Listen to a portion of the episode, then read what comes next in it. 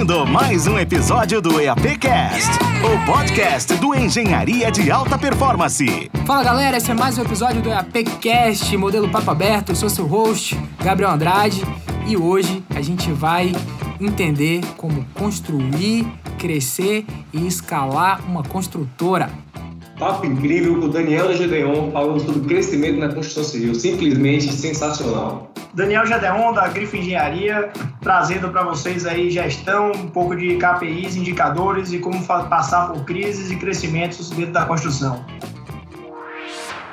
Fala turma, sejam muito bem-vindos a mais um episódio do EAPcast. Eu sou seu host, Gabriel Andrade, Estou junto aqui com Wagner, meu parceiro e sócio, para juntos iniciarmos mais um episódio desse que a gente tem um carinho enorme, que é o Papo Aberto, onde nós trazemos convidados relevantes e debatemos temas de impacto dentro da construção civil.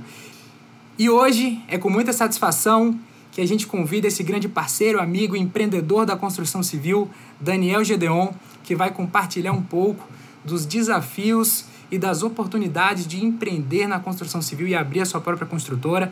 Então, muito prazer, meu amigo, seja muito bem-vindo. É um prazer tá? estar tá aqui com vocês. São, além de parceiros da construção civil, amigos pessoais. Eu sei o trabalho que vocês fazem aí com o EAP, vem revolucionando o mercado da educação na construção civil. É uma honra estar participando aqui, mostrando um pouco da história da Grifo, para todo mundo que quer conhecer e entender um pouco mais desse mercado que engloba aí esse Brasilzão todo que é da construção. Com certeza, e a gente sabe de fato né, a abrangência, como você falou, nossa atuação na construção civil né, e da força que tem essa atividade na economia e que, né, já iniciando aqui nosso bate-bola, a carteirinha do CREA já automaticamente te habilita a você ser um empreendedor, né, um profissional autônomo que pode executar serviços e de fato começar a trabalhar no mercado. Mas entre você ser um profissional autônomo né, e você iniciar uma empresa, começar uma construtora, existe um caminho e uma jornada a ser percorrida. Então, Daniel, para a gente começar o papo, como é que foi isso para você? Sempre foi um propósito ou aconteceu ao longo da sua jornada? Assim? Como é que foi essa história para você? Eu acho assim, Gabi, que uh, o empreendedorismo às vezes pode até nascer com a pessoa. Né? Eu, desde novo, uh, quando entrei na, na construção civil, na época de estagiário, eu sempre tentei procurar alguma coisa e para revolucionar, para tentar abrir uma empresa. Eu sempre tive esse sonho internamente. E aí eu fui passando de estágio para estágio, estudando fora, voltei, entrei em outras construtoras grandes e fui acabando que chegando no fim aí de meu, de meu curso de engenharia e não achava essa, essa revolução, né? Mas é, sempre foi a minha, a, a minha ideia. É, eu acho assim que o empreendedor ele, com esse fogo ele consegue quebrar obstáculos e estar tá ultrapassando barreiras aí. Ah, o fato principal é você fazer o que você gosta, né? É, isso aí vai fazer você levantar todo dia da cama, arregaçar a manga e trabalhar, mesmo dias que você não está tão bem. Então, quando você faz o que você ama, e eu me descobri dentro de construção, dentro de obra, em relacionamento, em você estar tá com uma equipe, em fazer coisas em conjuntos e não só individualmente, em você estar tá trabalhando em grupo, né? Eu acho que é uma das grandes é, lições que a gente aprende aí desde novo na, na engenharia, é, principalmente quando a gente se relaciona com. Eu já participei de obras de até mil pessoas dentro, é, e com isso a gente consegue ir, ir seguindo em frente. Né? Ah, quando eu, contando um pouquinho aí, pessoal, de, de minha história, eu trabalhei em algumas grandes construtoras locais aqui, até nacionais, né? É, atrasei até minha formatura para ir para uma grande construtora. Sempre tive o sonho de fazer carreira lá dentro também, era uma das, das minhas expectativas. E em 2015 a gente teve aí é, alguns problemas na construção imobiliária, o quadro de funcionários reduzindo eu, eu, apesar de ter atrasado aí minha, minha formatura para ingressar, eu não consegui ser efetivado, né? E já era, eu me considerava engenheiro, já só não tinha carteirinha do, do CREA. Eu não tive tanta, tanta, tanto alvoroço na hora de pegar essa carteira, porque para mim não mudava nada. Na verdade, eu tinha quase cinco anos de experiência em engenharia e terminei entregando uma obra como, praticamente como engenheiro. É, quando eu saí, eu pensei, pô, o que é que eu vou estar tá fazendo, né? É, pelo que eu ganhava na época, Eu falei, pô, se eu for vender coco na praia, eu vou, eu vou tirar mais do que eu ganho aqui e vou fazer melhor do que as pessoas que fazem lá. Porque eu sei, tudo que eu for fazer, eu vou dar o meu máximo e vou ser o melhor. Pô, o que é que eu sei fazer? Pô, você sabe fazer obra. Então, isso daí eu falei, ó, então eu tenho que continuar fazendo obra e vou tocando. E aí entrei, as pessoas, eu, graças a Deus, por onde eu passei, fiz bons relacionamentos, eu acho que isso é imprescindível aí, né? networking, relacionamento em qualquer tipo de negócio. É, as pessoas começaram a me chamar, oh, Daniel, eu tô com uma obra aqui, eu quero que você faça a administração da obra. E nessa eu fui, saí da empresa já engatilhando em fazer um estúdiozinho de 20 metros quadrados, cobrei 500 reais para fazer o gerenciamento, só de gasolina eu gastei 1.200, foi minha primeira lição. foi minha primeira lição. É, e aí consegui montando uma equipezinha, peguei também uma época relativamente difícil na construção, porém o mercado estava sempre é, é, é, com várias mãos de obras é, qualificadas fora do mercado, como eu e outras pessoas, por conta dessa, dessa crise que a gente passou. Então eu acabei juntando muita, muita gente boa né, e fazendo esse serviço e a gente se unindo para ir crescendo dentro de um propósito melhor. Né? Com base nisso daí, a gente acabou entregando é, bem essa obra. Eu consegui trazer esse background aí de, de, para a reforma residencial. Eu, eu sabia que era um caminho necessário para onde, onde eu quero chegar. Né? É, meu foco sempre foi a parte de incorporação em grandes obras. Eu sabia que eu não tinha como sair uma grande empresa já está começando com isso, até porque eu não tinha capital. É, eu recebi de férias da, e, e, e décimo da, da empresa 3 mil reais. Fui para uma um fim de ano, né? 22 anos de idade, fui para um fim de ano em Barra Grande. Gastei os 3 mil reais no fim de ano em Barra Grande, fiquei sem um centavo no bolso. Só com os 500 reais de volta para essa obra. e aí a gente acabou se juntando para ir conquistando. A gente, eu trouxe também. Eu vi que o mercado era muito fraco em relação à, à qualidade. É, o, o cara contratava uma obra, não sabia quando é que terminava, não sabia o custo, né? E eu achei aí uma, uma lacuna, né? Uh, no mercado, uma oportunidade aí nesse mercado, você está trazendo coisas. Então, uh, mesmo um apartamentozinho de 20 metros quadrados, eu tinha um fluxo financeiro, eu tinha um fluxo, uh, um avanço físico, um previsto realizado, quanto o cara ia gastar, um avanço na obra, PCP, PMP, a obra eu vinha trazendo gestão visual também para dentro da, um apartamento de 20 metros. Podia ser uma matar uma mosca com uma bazuca, né? Mas eu achei importante para diferenciar e com base nisso foram a, a, fazendo o trabalho aí de, de, base, né? Clientes indicando clientes. Eu fui passando para outra obra, me arrisquei a pegar uma obra um pouco maior, onde eu fiz pelo modelo de administração. Eu, o, o, o cara já tinha ouvido falar de mim, já tinha trabalhado em empresa conjunto. Daniel, preciso aqui é, reformar meu apartamento. Aí eu cheguei para ele, ó, meu amigo, você confia em mim, eu vou te cobrar 10% do que eu gastar. Vou fazer toda a gestão aqui, até quanto sacos de cimento na obra, eu vou te dizer quanto você vai gastar. E aí fiz um orçamento extremamente aberto, que é inclusive uma, uma característica da Grifo hoje. Muitas empresas elas não passam orçamento aberto para os clientes, a gente faz questão de todo, todo o orçamento passar com memorial de cálculo e o orçamento 100% aberto. A gente não tem problema, ah, o concorrente vai dar uma olhada nisso. Enfim, ele pode fazer isso, mas o jeito de tratar o cliente, a forma de se fazer obra, talvez não seja a mesma. Então não vai ser isso que vai diferenciar, né? acaba agregando mais. É, então, a gente eu consegui fazer essa obra e foi seguindo outras. Aí uh, eu também fui indicado para mais uma, uma obra, um gerenciamento também. O arquiteto estava se atrapalhando com a obra, estava sendo uma responsável de obra. Uh, o cliente morava fora, morava, uh, tinha algumas responsabilidades fora do país e me ligou pedindo ajuda que arquiteto estava atrapalhando. Eu foi a minha primeira oportunidade de cobrar um valor mais alto. Foi um gerenciamento aí de, de três meses. Eu acabei cobrando 10 mil reais para fazer o gerenciamento e descobri diversos problemas dentro da obra, problemas sérios. É, resolvi a vida do, desse cliente, que era um cliente importante, inclusive para a engenharia. E acabou que eu, ele me pagou 15 mil em vez de 10 mil pelo serviço que, que eu fiz. Daí é, começaram a vir outras coisas. Eu comecei a perceber o seguinte: é, Daniel só consegue trocar três obras ao mesmo tempo três, quatro obras em alta performance ao mesmo tempo. E todo mundo está querendo Daniel. Ah, não, Daniel vem para cá, Daniel vem para lá. Eu acabei é, colocando um estagiário também, mas não era a mesma coisa. Eu falei, ó, eu tenho que criar uma, algum tipo de marca, eu tenho que criar alguma coisa para meio que desvincular esse meu nome, descentralizar uma cultura que eu aprendi, uma das empresas que eu passei muito forte e o que eu acho que é extremamente importante, delegação, essa estruturação. E com isso, eu acabei criando é, o nome da grifo, fiz, entrei num site de logo que tinha, você é, de, dava uns briefings e, a, e, a, e, as pessoas, vários designers do mundo inteiro mandavam é, é, exemplos para você. O que você escolhesse ganhava o dinheiro, se você não escolhesse nenhum, você tinha o dinheiro de volta. Era um, eu não podia arriscar, não podia pagar alto, eu acabei pagando baixo, acho, acredito que foi um, um, um sucesso. É, você podia convidar também designers, então eu abri a primeira página e ia convidando os primeiros da, da, da lista, quem fazia mais. Aí no último dia, o segundo da lista mandou a, a, a logo, que é a logo da, da Grifo hoje. E, e a gente conseguiu informar.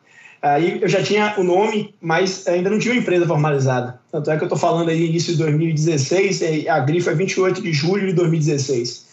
Quando eu estava fazendo um, um, serviço, encontrei um cliente no elevador, aí dei um cartãozinho, que eu já tinha o material da Grifo, me apresentei, e acabei pegando uh, um serviço de fazer contrapiso só. Era uma cobertura no outro florestal. E o cliente não quis me dar o apartamento todo, ele estava inseguro, ele oh, me deu o contrapiso que eu vou fazer. Disse que ia fazer em 10 dias, fiz em 5. Disse que o custo ia ser 1, reduziu o custo. Aí, ó, me deu a elétrica para fazer. Comecei a fazer, no meio do caminho cheguei meu amigo, melhor você me dar o apartamento todo, a gente já tem um relacionamento. A, a, acabei pegando essa obra. É, ele tinha 13 galpões em Porto Seco Pirajá e a gente entrou no ramo de galpão também por conta dessa, dessa, dessa obra. Eu, eu passei um valor para gerenciar todos esses galpões. Foi aí que Arnoldo acabou vindo trabalhar com a gente também, hoje é sócio da Grifo. E, enfim, aí esse cliente chegou para mim, Daniel, é, você precisa emitir a nota fiscal. Aí eu, puta merda, nota fiscal, que porra é essa? Fui atrás de um contador, meu amigo, no comércio para ver aí o que é que precisava para nota fiscal, e aí foi seguindo, velho. É, a gente foi crescendo, e, e assim, eu, eu, sempre tive uma, uma frase que eu falo muito aqui para os liderados, é o seguinte, é, a Grifo sempre foi, é, eu tratava como um posto de gasolina novo. Imagine que você abre um posto de gasolina com a bandeira nova na cidade, e você tem uma gasolina que é mais barata que as demais. Inicialmente, a pessoa vai passar ali e não vai querer botar sua gasolina. Vai num BR, vai num Shell, que já está já tá acostumado. Porém, quando a gente está falando de crise, o dinheiro pesa. E aí o que acontece? É, o cara pensa, pô, meu amigo, é o seguinte, eu não tenho condição de passar num Shell e num BR, eu vou aqui nesse postinho para mim. Aí ele chega no posto, né, a marca lá, o grifo, Aí chega no posto, é bem tratado, ele recebe um cafezinho, limpa o carro dele, recebe 10% de desconto para lavagem do carro, você é, é, é recepcionado bem, te, te, trata é, bem, enche seu pneu, etc. O que é que vai acontecer? Você vai acabar voltando e se fidelizando para esse posto, né? E quem foi nesse, quem tem uma Mercedes não foi nesse posto ainda. O cara que tem um, um, uma, uma Brasília antiga, o cara que tem aí um, um, uma Saveirinho 2000, ele vai no posto. E ah, acaba que numa mesa de bar, o cara da Saveiro vai falar: não, meu amigo, vocês estão perdendo dinheiro. Eu estou abastecendo ali naquele posto e estou. É, é, tá rendendo mais do que o BR, tá rendendo mais do que o Shell, me tratam bem, me dão desconto, lavo meu carro, enche meu pneu. Eu nunca vi um negócio desse em um posto tão pequeno. É coisa de, de, de grande marca. Até, talvez na Europa tenha um negócio desse. Aqui eu nunca vi. E aí ele convence aí os outros amigos aí, e começa aí mais saveiros, mais Brasílias, mais gols para esse posto. Acaba que um desse que tem um gol tem um amigo que tem um export, tem um carrozinho melhor. É a mesma analogia do que o aumento de uma obra. Você pega uma obra aí de, de 30, 40 mil é, é, inicialmente, né? Você está começando o negócio. E aí o cara vai, é bem atendido, esse amigo do export aí tem uma, uma, um outro amigo de um, de um Volkswagen maior, e aí vai chegando até você chegar a Mercedes. Então a história da Grifa é resumida nesse posto de gasolina. Eu conto isso para todo mundo e é o que vem acontecendo com a gente. Eu lembro perfeitamente, foi Marcos para mim, minha primeira obra de 10 mil, tanto que eu estou falando para vocês, né? Que o cara me pagou 15. Eu lembro quando foi minha primeira obra de 20 mil, de 50 mil, minha primeira obra de 100 mil. Eu, né, é, eu vim, eu comecei a empresa com 500 reais. Então, a, quando você está falando de 100 mil, era um dinheiro que eu nunca tinha visto na vida, né? É, eu lembro quando foi minha primeira obra de um milhão, foi também um grande marco e foi logo um ano e pouco depois, é, uma faculdade que a gente fez no ICHEP. É, eu fico pensando, até eu tinha 24 anos de idade, 20, 24 anos de idade, é, o, como é que botaram tanto dinheiro na mão de um menino. Mas, é, é, assim, foram uns clientes que, que, que arriscar, arriscaram, sabiam da competência, a gente também sempre fez o trabalho bem feito, a gente conseguiu é, entrar na obra, eles tinham é, é, receio de passar a obra para a gente, então eles abriram a licitação aí para demolição, a gente entrou com preço barato, passamos 30 dias para demolição, que era oito andares de um prédio, fizemos em 15, E aí ganhamos confiança com, com o time, né, que tinha oito sócios e sócios que têm interligações com, com construtores maiores para fazer a obra, mas essa nossa estratégia saiu na frente, o nosso jeito de tratar o cliente, e a gente acabou conquistando essa obra e abrindo portas, né? Com o passar do tempo aí, é, acaba que você, como, de, como vem de empresas maiores, você sabe o que, é, o que é um processo, né? Você sabe quais são os setores. Né? Minha, as empresas que eu participei tinham setores bem estruturados. E você fica nessa agonia de querer botar os setores para rodar. Aí você é pequeno ainda. Se você for botar tudo, você perde o seu principal, é, é, sua principal arma, que é a agilidade né? que é a, é, é a, simplicidade e a agilidade. Então, a gente, eu sempre tive em mente todos os processos e aí eu fui botando cada um de uma vez. Eu, no início, comprava, tocava a obra, relacionamento com o cliente, fazia o lançamento da obra, fazia a gestão, planilha em Excel e depois eu botei uma, uma pessoa para me ajudar. Ó, você vai só lançar as notas, depois ó, você vai é, conseguir fazer os, os lançamentos, baixas, pedido, você vai começar a fazer também né? E aí eu comecei a me é, é, dividir, trazer pessoas para a gente é, compartilhar aí nosso tempo, né? O Daniel só tem 24 horas, quando tem Daniel e Arnoldo são 48 horas, quando tem Daniel e Arnoldo mais dois, você já tem 72, 72 horas, e aí você vai conseguindo atender mais gente. Sempre um passinho de cada vez, para você não crescer demais e acabar perder qualidade. Uma coisa, é, o nosso negócio, galera, é, pelo menos o, o de construção em si, ele é um negócio físico, tá? A gente não consegue é, escalar fácil. Se eu perguntar para vocês aqui quantas construtoras que vocês conhecem que tem mil obras ao mesmo tempo, talvez a gente demore aqui para responder, ou talvez uma que já teve, talvez não esteja mais hoje em dia funcionando. É um negócio muito complicado. Porém, é, é, é diferente, inclusive, de um, algum, algum produto digital. Você vai fazer um curso, por exemplo, você consegue atender mil clientes da forma que você atende um. Você vende isso rápido. E tem outra coisa, nosso produto, ele não é entregue como entrega. Você fecha no momento, o cliente comprou ali de você, você entrega com três, com seis, com um ano. É, são várias entregas. Né? Então, tanto na parte comercial, que você vai captar esse cliente, como no, no acompanhamento dele, é mais difícil. Então, a, com isso daí, a gente tem que ter isso em mente e saber sempre crescer com calma, porque senão você vai perder margem. Todas as vezes na Grifo, eu já rodei 15 obras ao mesmo tempo. A gente tem é, quase 195 obras entregues em cinco anos. Se for fazer uma média aí, é quase duas, três obras entregues por mês. Então eu rodava com 15 obras ao mesmo tempo eu sei o que é você crescer e depois eu mudei um pouco a estratégia para filtrar e pegar mais qualidade. Né? Por quê? Porque eu vi que quando era o liderado no liderado no liderado, da forma que eu estava indo, a margem ia caindo exponencialmente. Se Daniel estivesse fazendo a obra, a margem era 20%, 10%, liderado, liderado, liderado, era 3, 4, se ele não fosse bem treinado, ou prejuízo. Então, uh, eu acabei mudando a estratégia aí em 2020, a, a, a Covid veio também para organizar isso, e graças a Deus a gente conseguiu passar por isso daí. Hoje estamos muito mais estruturado como construtora, como obra, é, filtrando as coisas que estão, vendo, que estão vindo, definindo os nichos de atuação e fazendo a diferença aí na, na construção. Sensacional, Daniel. E assim, já dando parabéns, eu conheço no background a história da Grifo, mas sempre gosto de escutar e agora legal por estar compartilhando isso com mais pessoas. Então, parabéns por essa atuação. E acho que tem vários pontos relevantes aqui dentro dessa jornada que você trouxe para a gente explorar. Assim. O primeiro deles é que eu gosto de trazer que você até falou que no começo não estava naquela época fácil e a gente sabe que é uma realidade do nosso mercado, ele é sazonal, né? Às vezes ele, tá, ele varia com flutuação da economia, com diversos fatores.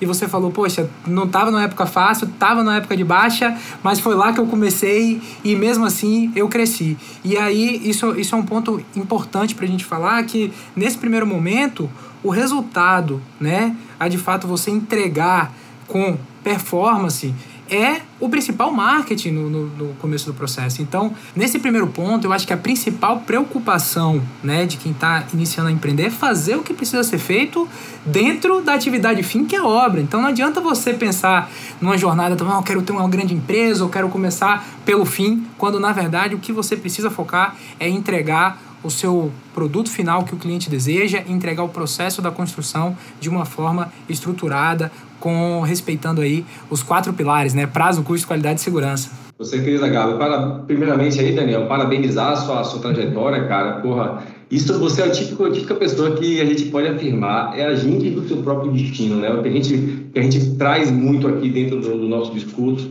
que, que a pessoa precisa se desenvolver o conceito de autorresponsabilidade, de fato encarar e enxergar a construção civil como um local de crescimento profissional e crescimento financeiro. A gente vê aí diversas histórias, diversas histórias de pessoas que conectam com a gente, que vêm crescendo. Parabéns mesmo, Daniel. O que eu vejo, Gabi, muito que tem que ser foco principal da pessoa que está nesse momento, né, entregando soluções, é ter a satisfação do cliente. Acho que o foco é no cliente. O foco é no cliente. O cliente precisa é. estar satisfeito com você. O cliente, quando for na sua intervenção, da sua obra, você tem que estender tapete vermelho para o cliente. Afinal, é ele que financia todo aquele processo, afinal, é ele que garante durabilidade para qualquer empresa, através de uma recorrência. A partir do momento que ele retorna e compra com você novamente, que ele faz uma outra obra, que ele indica para uma outra pessoa. Então, o foco tem que ser na satisfação do cliente, para que de fato você consiga aí prosperar e pegando uma primeira obra, depois pegando uma segunda obra com um contrato um pouco maior e estruturando os processos. Uma coisa que o Daniel me trouxe, trouxe que foi bem legal, que eu até notei aqui, são as pessoas. Né? Daniel acabou chegando numa situação que ele estava crescendo, que ele não ia conseguir absorver, não existe centralização na construção civil, tem que desmistificar, a, a construção civil precisa ser descentralizada, é uma gestão descentralizada, porque você aumenta o seu potencial de alcance como performance como resultado. Então, Jadeon trouxe uma outra pessoa, chamou outro sócio, botou uma pessoa e foi se estruturando nesse processo. Então, esse é um caminho que realmente, de fato, é muito importante que todos nós que quer crescer como empreendedor, que quer crescer como empresa, precisa formar, que são as pessoas do seu time. É, descentralização, isso deveria ser papel principal de qualquer empresa. Né? É, você ser descentralizado, você não conhece uma empresa tá? que ela seja aí muito grande, que ela seja centralizada, porque você tem até um certo limite, o dono fica sobrecarregado. Uma das coisas que eu sempre fiz desde o início é o seguinte: eu nunca me considerei dono da Grifo. Eu sempre quis ter sócios comigo, trazendo pessoas. Eu dou oportunidade isso todos os dias. Óbvio que não é da noite para o dia, porque não é uma brincadeira né, que a gente faz aqui. Mas é, as pessoas têm que estar dentro das premissas, dentro do código de conduta da, da, da empresa, com os mesmos propósitos, né? Para elas serem. Então, é, é, entender também o seguinte, que sócio não é cargo.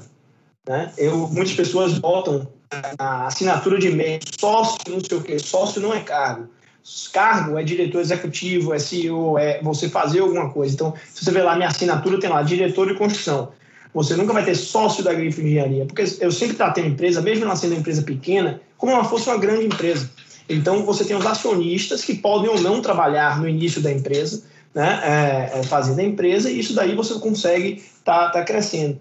É, autorresponsabilidade, é, que você falou aí, Wagner, é, é perfeito independente de qualquer área, a pessoa tem que ter uma autorresponsabilidade. Uma coisa que eu tenho comigo mesmo, é, é, até passando aí uma, um, um, pouco do meu conhecimento para o pessoal, é o seguinte: mesmo que o erro não seja meu, certo? Que muitas pessoas diriam, ah, isso aí não foi culpa minha, mas aconteceu.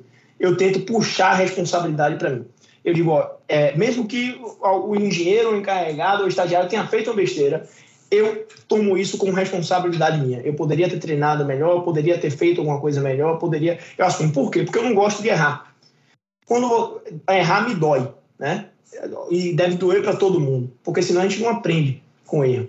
Então, quando eu puxo essa autorresponsabilidade para mim, mesmo quando o erro não é meu, eu acabo trazendo essa dor interna, certo? Que, que eu sinto, e acabo aprendendo. Porque quando eu vejo isso novamente mais na frente, eu a, a, acabo que, porra, lembro da, da, sensação de ter errado da outra vez, mesmo não sendo eu, e acabo não, não cometendo os erros e aprendendo com os erros dos outros, né? É uma coisa de autorresponsabilidade que, que eu uso no dia a dia e que faz uma grande diferença para mim, né? É, dentro da construção, dentro do, do, das tomadas de decisões, enfim, dentro desse, desse geral aí. Muito bom, muito bom, Daniel. E assim, uma das coisas que você trouxe que eu acho legal é, a gente colocar aqui, que é a realidade aberta, né? existe um caminho, existe uma jornada de crescimento. Eu gostei muito, eu achei muito legal quando você trouxe esses patamares de crescimento que precisam ser respeitados, né? Então você entender o seu primeiro nível, é, qual, qual é a capacidade, qual é o porte da obra que você começa. E é legal aqui que a gente está pegando um case, como o Daniel falou, pô, ele começou jovem e começou com 500 reais naquela primeira obrinha de gerenciamento e foi subindo degrau a degrau. E não tem mágica. Então eu acho que é, priorizar isso daí como o olhar de a oportunidade de crescimento está na entrega de resultado para você destravar esse próximo nível. Então, quando você foca de fato no patamar que você está, você consegue de fato agir e estruturar muito bem aquele patamar para ir para o próximo nível. E isso é um ponto até que eu queria trazer, porque é comum na construção civil a gente vê inclusive o contrário, né? Empresas que nascem, crescem rápido, mas não estruturam muito bem o patamar para executar um determinado tipo de obra e acabam quebrando. Então, assim, é, empresas na construção civil, para ela terem longevidade, né, de fato solidez, precisa muito bem crescer de uma forma estruturada. Eu acho que essa estruturação, e aí eu quero ouvir você, Daniel, ela parte muito bem de você estruturar, entender o patamar e sua capacidade de atuação em cada nível, né? Com certeza. É, eu queria, você falou sobre parceria, sabe? É, a parceria e o network é importante, relacionamento em, em, em todas as áreas, né? É, no início, de uma, quando você abre uma empresa, as pessoas não te conhecem. Né? Então, a você conseguir ter crédito, nome na praça, é mais difícil do que o normal. Eu lembro que é, para eu conseguir a, a ter um, um, um crédito para fatuar nas lojas, a, demorou, né? porque o CNPJ não tinha um ano, por exemplo. Eu só consegui depois de comprar à vista, no dinheiro, chegar lá com dinheiro, cartão, etc., ia, ia fazendo as compras. Teve um dia que eu cheguei a um, um parceiro nosso é, e falei, oh, meu amigo, é, eu não quero, para mim eu não preciso de boleto, eu ainda não estou ainda nesse, nesse, nessa necessidade de boleto, porque meus processos não são ainda é, 100% é, grandes, eu estou um negócio mais rápido, mas eu queria construir uma relação com você. Então vamos fazer o seguinte, me dê 200 reais de crédito. Quando eu pego um boleto aqui já pago esse boleto. E a gente começa a ter um histórico de crédito para você me liberar. E o, o, o vendedor não conseguiu dar esse crédito. Aí eu voltei na loja no outro dia fui para outro vendedor, que não era o que me atendia sempre. Cheguei para ele e falei que se você conseguir, eu deixo de comprar com outro vendedor e só vou comprar para você. Eu te digo, é, eu estou comprando um pouco agora, mas tenha certeza que no futuro você não vai ter, se arrepender de ter feito isso. Uma semana o cara me ligou, consegui. Aí eu fiz questão, voltei lá na loja. Quando eu cheguei, o vendedor, o primeiro vendedor, esperando que eu fosse falar com ele, eu não, não. Agora, meu amigo, eu, eu só, só compro aqui com, com fulano, porque ele conseguiu meu crédito, você não conseguiu. Então, todas as compras da Grifo agora são com eles. Peguei dos 200 reais, comprei um negócio de 150, peguei o boleto, fui no carro, paguei, peguei o recibo, entreguei para o vendedor, entrega lá para o dono, e aqui a gente vai, tá, tá, começando a parceria. Aí, na outra semana, ele mesmo ligou, rapaz, o, o homem aumentou aqui para 500. e aí, eu comecei rodando e aí foi. Então, parceria em qualquer lugar é importante, você tem esse bom relacionamento. Eu já passei por crises também, né? É, a maioria das empresas aí, elas quebram com cinco anos. A gente fez cinco anos esse ano, foi um marco para a gente, justamente porque eu sei das dificuldades. Eu antes não entendia o porquê uma empresa é, não, não passava de cinco anos, era difícil. Porque com cinco anos é capaz de você passar por altos e baixos, ter diversos tipos de clientes, você já uh, diversas situações, e, e se você não está preparado, você não passa. Em cinco anos eu passei por um. Por, eu comecei numa crise e entrei em outra crise na, na, na pandemia. Então, uh, nesse momento, que você pode contar com os parceiros de verdade, né? É, você uh, poder flexibilizar alguma forma de pagamento, sei lá, começar. Em 2020, eu fui em todos os fornecedores que eu tinha valor aberto. Os clientes pararam é, de pagar, assustados, normal, inadimplentes.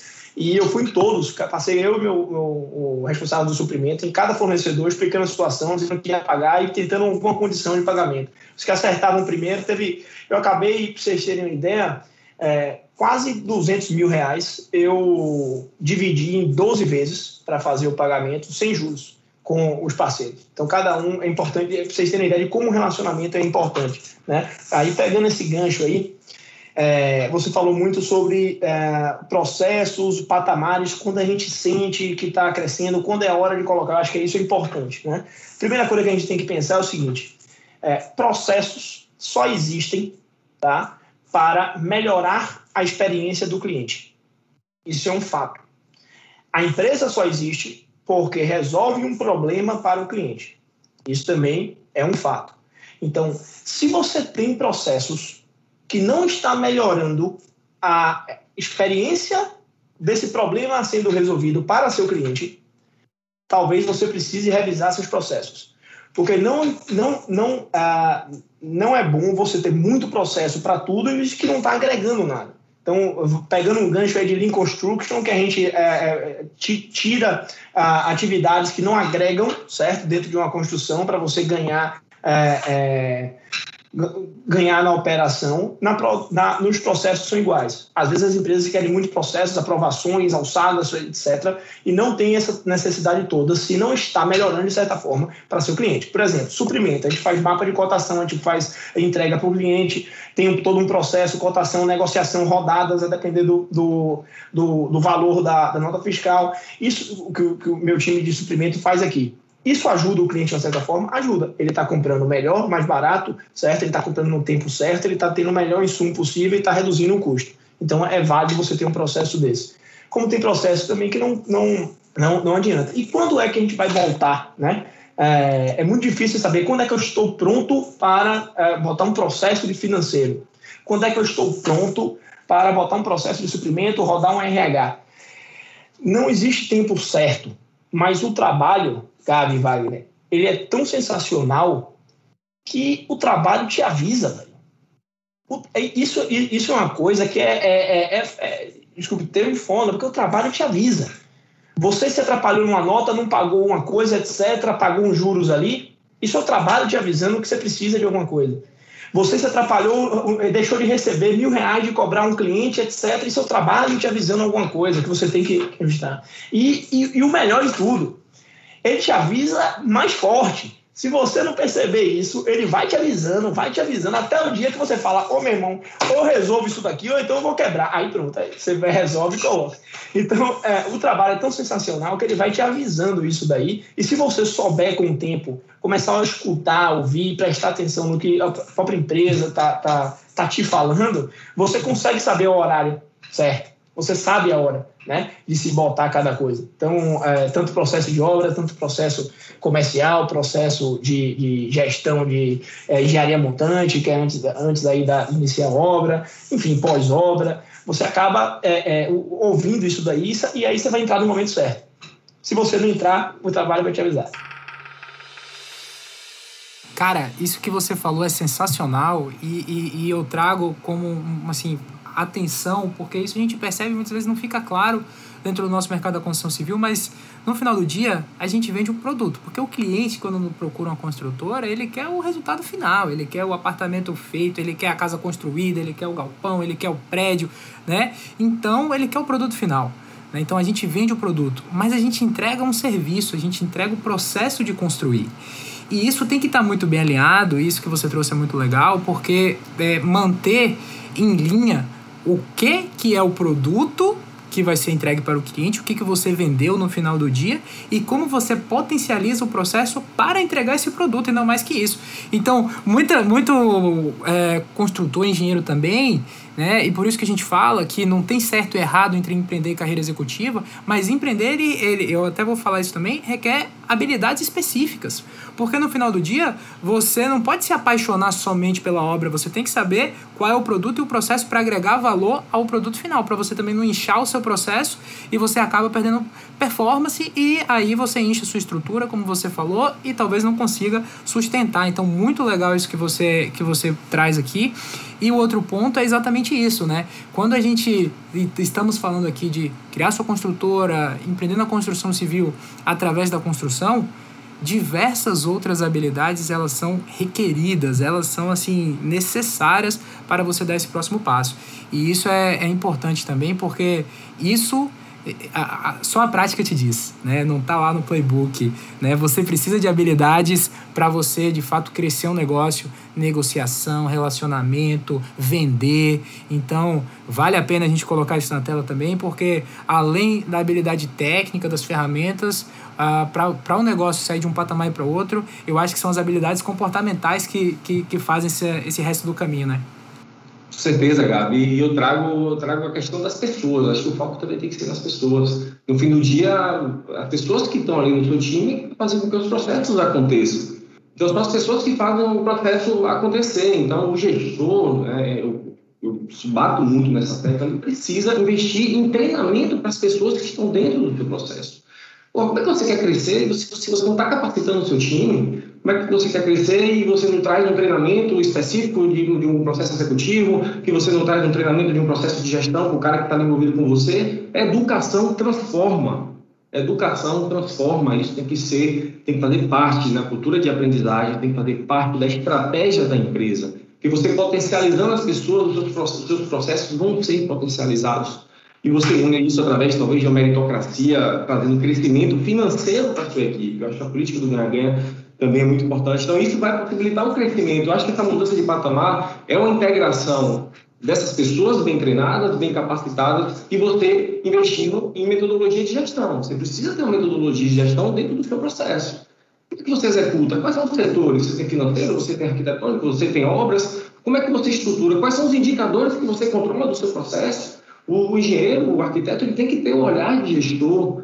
Passou essa época que você não, não, não faz análise de indicadores, que você está na obra sem saber que dia aquela obra vai acabar, sem, você não tem nenhum dado para dizer se a obra está no prazo, se o orçamento está dentro do custo, não tem. Não existe mais essa época. Essa época tá, já está morta há muito tempo. Então, tem que ter uma análise por indicadores. Isso vai trazer performance, claro, você trazer um previsto, para previsto e realizado para a mesa, a conferência, o acompanhamento e monitoramento, isso aumenta a performance dentro da construção civil. A construção civil ela é muito dinâmica. É materiais, equipamentos, é pessoas, é fornecedores, é clientes. É uma cadeia gigantesca. Então, você precisa ter um direcionamento comum. E o papel do líder, o papel do gestor, o papel do CEO da empresa que está ali liderando aquele processo tem que ser esse, se de fato você quer crescer, quer se desenvolver. Então, eu vejo que essa, essa mudança de patamar, esse crescimento tem que vir atrelado à metodologia de gestão, tem que vir atrelado ao treinamento de empresa, claro. Imaginei você incorporar, eu quero incorporar uma obra, né? uma obra de 10 milhões, eu quero lançar para construir em determinado bairro, vender isso para cliente, o processo que você vai construir. Imagine se você vai enfrentar uma empreitada dessa sem estar organizado.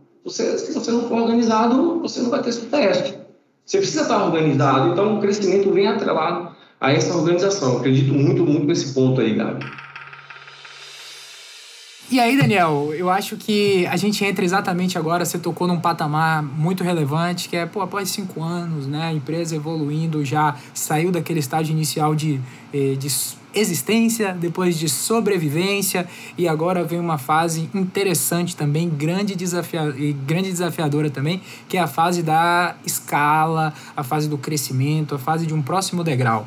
E aí, o que, que você enxerga, meu amigo, nesse ponto assim, como elemento central para esse próximo, esse próximo passo, essa subida de, de um nível é, empresarial aí, porque eu vejo que na construção civil esse nível empresarial ele está associado aí a volume de obras né, e desafios que eles têm uma grande magnitude, tanto de entrega quanto em volume financeiro de pessoas. Então, o que, que você enxerga fundamental para essa próxima etapa, que é a etapa da Grifo hoje? Bacana, Gabi. É, como muitos sabem, crescer certo? dói. Né? Crescer dói, os processos mudam, mas crescer é importante. E não cresce é engolido. Né? Então, uma das grandes coisas que tem é o seguinte: o seu cliente, independentemente de que nível você esteja, de que tamanho você esteja, certo? É, é um, um princípio simples. Você existe porque resolve um problema para ele, uma dor para ele que você resolve. O que acontece, na verdade, é que as pessoas acabam se esquecendo desse princípio básico, tá? e não entendem que seu cliente muda. O cliente da gripe do apartamento de 20 metros quadrados, ele queria uma coisa. O cliente de uma escola de tantos milhões que ele tem que fazer em cinco meses para faturamento, ele quer um outro tipo de coisa. Tudo, todas essas coisas vão estar norteadas entre os quatro pilares. Vão estar norteadas dentro de prazo, de, de custo, de qualidade, de segurança, vão estar norteadas dentro de executar alguma coisa. Mas você tem que saber entender isso. Né? Então, é, uma vez eu, eu, em um curso em São Paulo, eu vi uma, uma incorporadora que ela tinha uma, uma pesquisa de satisfação para os clientes na entrega, e a pesquisa a dela tinha assim no final: ela, todos os ambientes da incorporação, garagem, piscina, estar, é, hall social, é, sauna, uh, hall, é, hall, de elevador, escada de elevador, e era para o cliente dar uma nota de 0 a 10 o quanto isso era importante para ele no empreendimento imobiliário. E do lado o, a nota que ele dava para a incorporação. Eu achei isso sensacional. Por quê? Ah, e aí eu, eu, eu perguntei para um rapaz, ele é simples. Não adianta eu perder é, não sei quantos meses dentro de um estúdio de incorporação para saber se o, a escada de incêndio tem que ser com mármore ou tem que ser com uh, cimento do, do décimo andar para baixo. Porque meu cliente, ele aqui, ó, ele me mostra, ele não quer isso daí. Agora, na, onde o, o cliente quer saber, que são garagens largas, piscina, área para os filhos, quadra, etc., eu tenho que perder um tempo, porque o cliente quer isso. Você passa a entender a dor do seu cliente. Né? Eu já tive clientes que o prazo era muito mais importante do que o custo. Porque a cada mês, certo, que ele não inaugurasse, ele deixava de faturar 2, 3 milhões por mês. Então, é, chegou um momento que eu, no início, eu não estava entendendo isso. Eu disse, Daniel, entenda. Eu quero que você entregue isso daqui por conta disso, disso, disso certo? E, e, a gente sempre tem uma relação muito boa com meus clientes, eles inclusive é, é têm carreira na, na, engenharia também, né? E, e ele chegou para mim e falou um aprendizado que eu, que eu levei para minha carreira para a vida toda, que eu entendi o que ele queria, certo? E hoje a gente sempre faz essa análise. Eu quando vou fazer uma apresentação de orçamento com o meu time, a gente é, não é só um orçamento, a gente faz uma apresentação. A gente vai já tratando as dores e se, se posicionando como autoridade para nossos clientes. E lá, como objetivo, eu tento colocar ali a minha visão do que é, o cliente quer. Construção de uma casa tipo tipologia de segunda moradia para uso de lazer e, e uso familiar e de lazer em temporadas de verão. Pronto. Com possíveis aluguéis. O cliente olha e fala: exatamente é isso que eu quero. Para isso, você precisa de quê? Você precisa de pouca manutenção durante o ano, você precisa de materiais que durem perante o tempo, você precisa disso, disso, disso, disso. Então, quando você entende o que seu cliente quer, quando você tem a empatia, empatia é você se colocar, certo, no olho da outra pessoa e olhar a visão como ela, você consegue entender isso daí. E quando você pega essa ideia do cliente, o cara fala: esse cara aqui, ele entendeu o que eu quero e esse cara ele tem a capacidade de fazer melhor do que eu. Isso daí, porque é, serviço é muito complicado. Né? Você vê pessoas comprando carros aí de 100, 200 mil. Vá cobrar um serviço de 200 mil. Automaticamente o ser humano ele tem isso. Ele chega e fala: não, esse cara está ganhando 200 mil, eu poderia estar tá fazendo.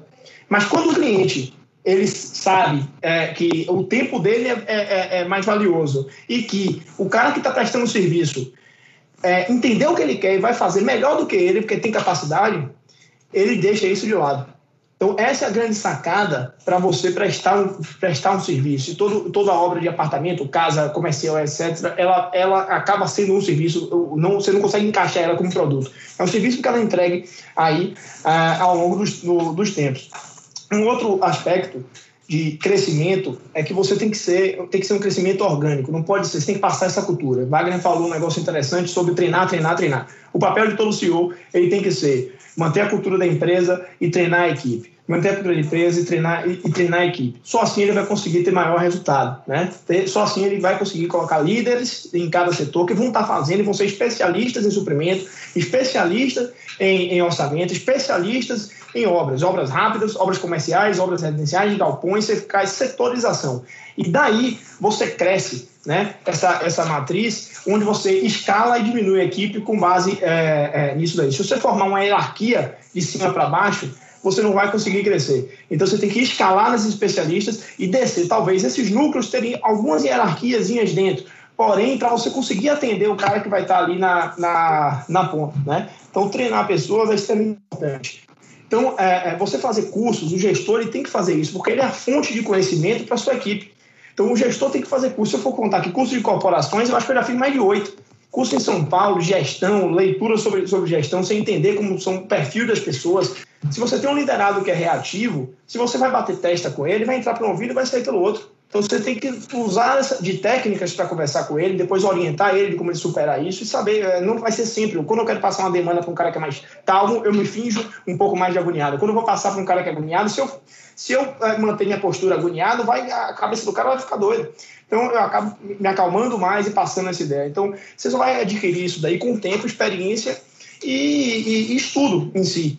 Tem um, um, um, um uma imagem que eu vi outro dia que eu achei interessantíssima, certo? Que é o, o Nine Box. Eu não sei se vocês já, já, já conheceram, é sensacional. É, é, simplesmente é o desempenho do profissional né, com o potencial que você enxerga do profissional. Né? Então você tem aí é, pessoas que estão, que se ele tem um desempenho baixo e um potencial baixo, ele é insuficiente. Você tem pessoas que são mantenedoras, que ela é um desempenho esperado e um potencial esperado. Ela é melhor ou, pior, melhor ou pior que alguém? Não. Toda empresa precisa de mantenedores. Isso é uma capacidade do líder, ele tem que entender isso também. E normalmente a gente é, acaba se atrapalhando, a gente quer só pessoas de alta performance. Não, não, empresa não é feita assim. É feita de pessoas de diferente, diferentes níveis, certo? Aí como é que eu sei que um cara tem potencial? É um negócio que é, é, é, parece difícil de ver, mas você vai saber. Você chega estagiário no primeiro dia de trabalho, ele chega aqui, faz um negócio, etc. E fala, esse cara tem potencial. Pronto. Quando ele tem potencial, ele só vai, ele só consegue chegar em forte desempenho, certo? E totalmente na média. Então, a, a, a, questão de você entender as pessoas, perfil, de você saber fazer teste de personalidade, colocar essas pessoas em mantenedoras, forte de desempenho, em, em diamante bruto, e você fazer essa gestão, é extremamente importante você saber como conduzir. Você está uma empresa com pessoas diferentes, em estágios de vida diferentes, conhecimentos diferentes. E você entender isso também. Não adianta você querer, não, vou pegar essa pessoa e transformar aqui no CFO do financeiro. Se você não conversou com ela, bicho, para você saber se ela quer isso, se ela se enxerga. Então, alinhe expectativas. As maiores, os maiores problemas de gestão são falta de alinhamento de expectativas. E você chegar uma pessoa e conversar, o que é que você quer para frente? As pessoas têm dificuldade de prever o futuro, mas é a capacidade do líder também de trazer o futuro para o liderado mostrar o futuro, de clarear, né? O, cara, o liderado está perdido numa floresta com, com, no, no, escuro, de noite, andando. O líder tem uma lanterna na mão. Então, o líder coloca ali na frente e vai mostrar para ele esse futuro. Então, tem que ter conversa, tem que sentar, ter reuniões, alinhamento de PA, o que é que se espera dele, o que se não espera. Todo mundo está ali para fazer uma empresa crescer. Todo mundo quer que a empresa cresça certo? Porque é, volta para as pessoas que estão dentro da empresa. É uma árvore que foi plantada, certo? Pode ser plantada por um, por dois, e as pessoas vão regando essa árvore. Se a árvore tiver ainda uma planta pequena, chegarem com a faca, o facão e cortarem a árvore, acabou o fruto para todo mundo. Quando eu tenho uma dúvida, Thiago, eu pergunto, quem? Quem? Eu, eu, preciso fazer um galpão que eu nunca fiz com a tecnologia assim. A primeira coisa é a seguinte: quem eu posso perguntar para me ajudar nisso? Eu estou com uma dúvida com o drywall, com o steel frame, uma obra que eu peguei, mas nunca fiz. Pronto, quem pode te ajudar? Vai em contato com essa pessoa. É muito difícil, muito, muito, muito difícil uma pessoa que já está é, tá em um nível mais avançado, que já teve uma carreira, que ela já passou por diversas dificuldades e superou isso. Ver uma pessoa que está num estágio de desafio, de luta, de crescimento, não passar conhecimento por conta da empatia. O cara vai olhar para você e vai se lembrar. Eu tenho isso com diversos clientes que são é, idade mais avançada, experiência mais avançada, eles têm isso com, com, com a grife. Eles olham e falam, rapaz, eles estão aqui, estão lutando, estão isso, igual eu fiz quando eu estava no Peru fazendo a ponte que liga a, a, uma cidade a outra, e isso aqui, Daniel, vai te ajudar por conta disso, porque a melhor forma de você passar e você deixar um legado é você distribuir o conhecimento para o pessoal. O que Daniel traz é bem legal, o que eu destaco aqui, um ponto bem, bem interessante é formar líderes, né? Eu acho que isso é o grande, é o grande desafio de qualquer um que está empreendendo, que está realmente aí administrando sua empresa, criar líderes dentro do seu processo. E a gente traz isso muito no nosso discurso, né, a partir do momento que a gente provoca aqui o desenvolvimento de habilidades comportamentais. Existem habilidades comportamentais específicas que precisam ser desenvolvidas pelas pessoas daquela empresa, daquela corporação. A gente traz aqui colaboração, capacidade de realização, desempenho. Pô, isso precisa ser internalizado com as pessoas, né? Com tom provocativo de fazer com que elas desenvolvam. Muitas vezes a pessoa não sabe nem que existe aspecto comportamental nem que relacionamento interpessoal vai potencializar lá o dia a dia dela. Então, a educação, a liderança trazendo isso como, como porta principal, acaba potencializando, acaba educando as pessoas que estão envolvidas naquele processo. E o que é que vai acontecer? Vai aumentar a produtividade daquele processo, vai aumentar a performance daquela empresa. No final do dia, a construção civil é feita por pessoas. Pessoas de diferentes níveis educacionais, tem pedreiro, carpinteiro, tem nossos fornecedores, tem técnicos, média liderança, encarregados, clientes, são pessoas que estão envolvidas dentro daquele ecossistema. Então a gente precisa ter um foco, de fato, para estar tá desenvolvendo essas pessoas para que a empresa cresça, a empresa, a empresa se desenvolva, né? Eu, eu vejo que é muito por aí, cara. Eu, eu, eu sou um defensor de pessoas mesmo, cara, de treinamento, de, de foco. A gente fala muito de tecnologia. Eu adoro a tecnologia, entendo a tecnologia, ela é perfeitamente viável, faz parte, tem que realmente digitalizar, tem que realmente trazer tecnologia para dentro do canteiro. Isso, isso é muito importante, mas veja, não só trazer a tecnologia, porque a tecnologia é um conhecimento novo, é uma coisa nova. As pessoas que vão administrar aquela tecnologia, ou que porventura vão fazer interface com aquela tecnologia, não acompanhar o desenvolvimento que ela traz, não vai funcionar, porque no fim do dia, quem roda aquela tecnologia do seu são as pessoas. Então, é muito importante. Então, existe esse gap que precisa ser equacionado. Não, não, não tem como esticar uma corda, bota tecnologia, bota tecnologia, mas não investe em educação em pessoas, não investe. Isso não vai dar, isso vai dar, vai dar choque. Então, isso tem que ser proporcional, diretamente proporcional, trazer tecnologia, trazer desenvolvimento, mas trazer também treinamento para as pessoas que estão envolvidas dentro daquele processo. O, uma coisa importante que você falou aí é sobre cultura, né? Como é que, vai, como é que você vai garantir que o encarregado seu uh, numa obra no Maranhão e o encarregado seu numa obra uh, no, no, sul da Bahia vai estar tratando a equipe da mesma forma, né? através da cultura? A cultura ela tem que ser uh, o, o CEO, o responsável pela empresa, ela é a, ele é o guardião da cultura da empresa. Então isso tem que ser repassado. Então a, forma de você tratar o cliente, a forma de você conduzir cada caso, a forma de você querer ajudar, evoluir, treinar pessoas, quando você coloca essa fórmula dentro da cultura da empresa, ela, você vai conseguir tornar equipes autodidatas. Você vai que, que, conseguir formar líderes, certo? que tenham o espírito de servir o próximo, que vai estar formando mais gente. Equipes autogerenciáveis, que não precisa você estar é, é, querendo gerenciar tudo dando pitaco todo dia, até porque a capacidade de, de, de um gestor ela, é, ela tem um limite. Quando a empresa cresce, ela não vai conseguir ser. Não é ele que tem que ser o especialista em financeiro, especialista em suprimento, especialista em obra, especialista. Não é. Não é, não é para ser essa pessoa. É um papel diferente. Se ela está achando que ela vai ter que ser especialista em tudo, ela não vai conseguir. Né? O importante é que as pessoas sejam é, é, especialistas, que você tenha um time de suprimentos seja especialista, que te ensine, que saiba mais que você, inclusive. Que no início você deu a oportunidade de estar tá, se desenvolvendo e com a, a pessoas com espírito de servir, com propósito, é, com ambição, elas consigam aí, dentro de uma estratégia que seja autodidata, que auto aprendam, auto é, é, é se importem com novidades, tecnologia, que vão implementando isso, saibam que isso é importante para o crescimento da organização, né? elas vão estar tá te ajudando a formar uma empresa e tá aí a desenvolvendo pessoas.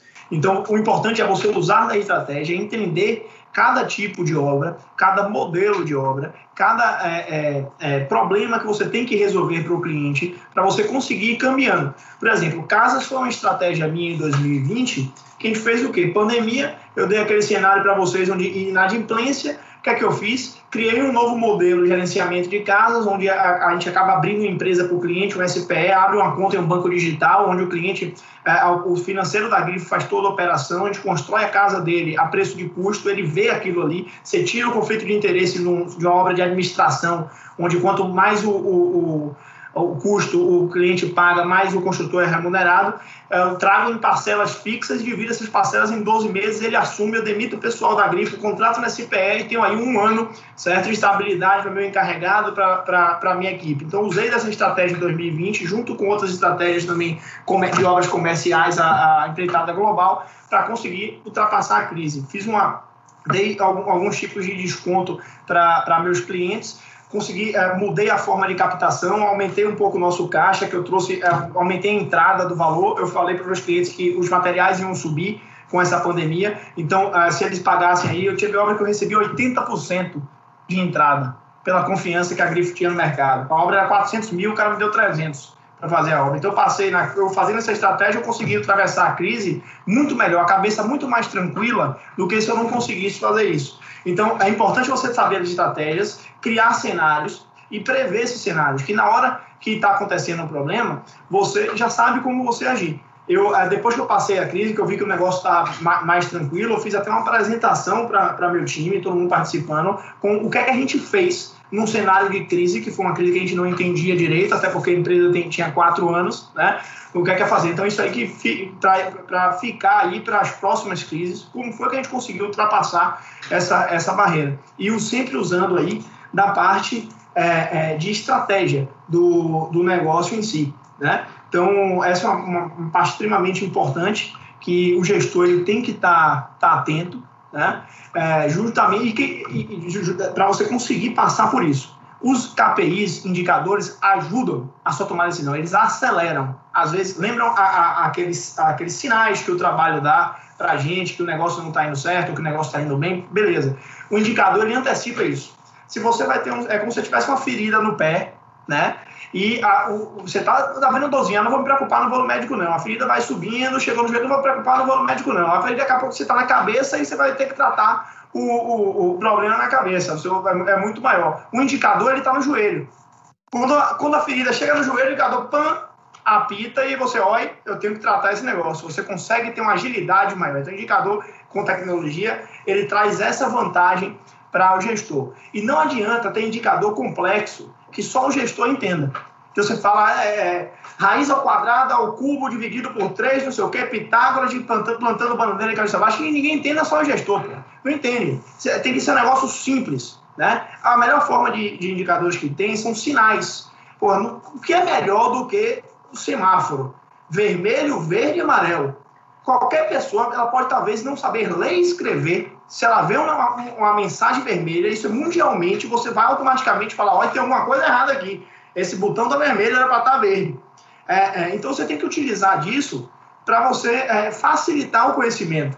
Você pode, é, em Lean Construction, dentro de obra, a gente faz isso. É, é, coisas que você tem estoque mínimo de material, que a gente não precisa contar, mas coisas pequenas que, tem, que não está nem na curva A, mas que às vezes atrapalham e perde, perde dinheiro na obra, como um prego, por exemplo, atrapalha a, você armar a forma para fazer a, bater a laje. Então o que é que você faz? Você pega um balde lá, bota uma tarjazinha, verde em cima, amarelo, vermelho. Chega pro cara da almoxarifada e fala, meu amigo, tá vendo essa cor aqui amarela? Chegou aqui, pode comprar uma caixa. Se você falar isso para pessoa, ela sempre que ela passar, ver que chegou o estoque ali embaixo do balde amarelo, ela vai comprar uma caixa, ela vai pedir, ou então vai se atentar, nunca vai faltar. Ah, comprou, no final da obra sobrou duas caixas de prego. Beleza. Vai para a próxima obra, aproveita, dá, faz um, um, sorteio, dá para dá, dá alguém, dá, dá diversas coisas para você fazer, certo? E você consegue isso com simplicidade. Então, a, a, forma de você fazer isso no canteiro de obra, passando essa mensagem para todo mundo, as pessoas entenderem isso. Sensacional, meus amigos. E assim, tá dito e agora compartilhado com vocês. Nada ensina melhor que a prática. Então, Daniel, agradecer demais a sua participação aqui. Realmente foi um papo engrandecedor. Eu acho que vai não só abrir os olhos aí de todo mundo que quer abrir sua própria construtora, quer iniciar o seu negócio, mas também quem está nessa jornada, quem compartilha desses desafios. E é isso que a gente faz e é, esse é o nosso propósito aqui no Engenharia de Alta Performance. Né? É um projeto que não se trata do Gabriel nem do Wagner, é, mas justamente desse, desse mastermind aí é, da nossa profissão, da, do nosso nicho do construção civil, da nossa responsabilidade frente à economia e frente aos clientes à entrega de resultado. Então é isso que a gente quer, quer melhorar o nível de entrega entrega dos nossos produtos finais, quer melhorar o nível dos processos durante a construção e quer melhorar os nossos uh, gestores aí frente aos desafios como pessoa para que tenha satisfação e que ache de fato o seu lugar de resultado, de sucesso tangível e intangível na construção civil. Então, Daniel, sensacional o bate-papo. Parabéns para você e para todo o time da Grife Engenharia, porque eu sei que de fato é, de, é, é uma construtora aí que a gente vai ouvir muito falar ainda no cenário nacional, inclusive. Então é só o começo. Obrigado, meu amigo, pela participação. Wagner, muito obrigado. Mais um episódio sensacional. Espero que vocês gostem. Se fez sentido para você, compartilha com a turma, curta, deixe seu comentário que faz muita diferença pra gente, é muito relevante saber de fato o que vocês pensam aí do outro lado. Então, galera, muito obrigado. Esse foi mais um episódio do EAPcast e a gente se encontra em todas as plataformas sociais. Valeu, um abraço! Você ouviu mais um episódio do EAPcast, o podcast do Engenharia de Alta Performance.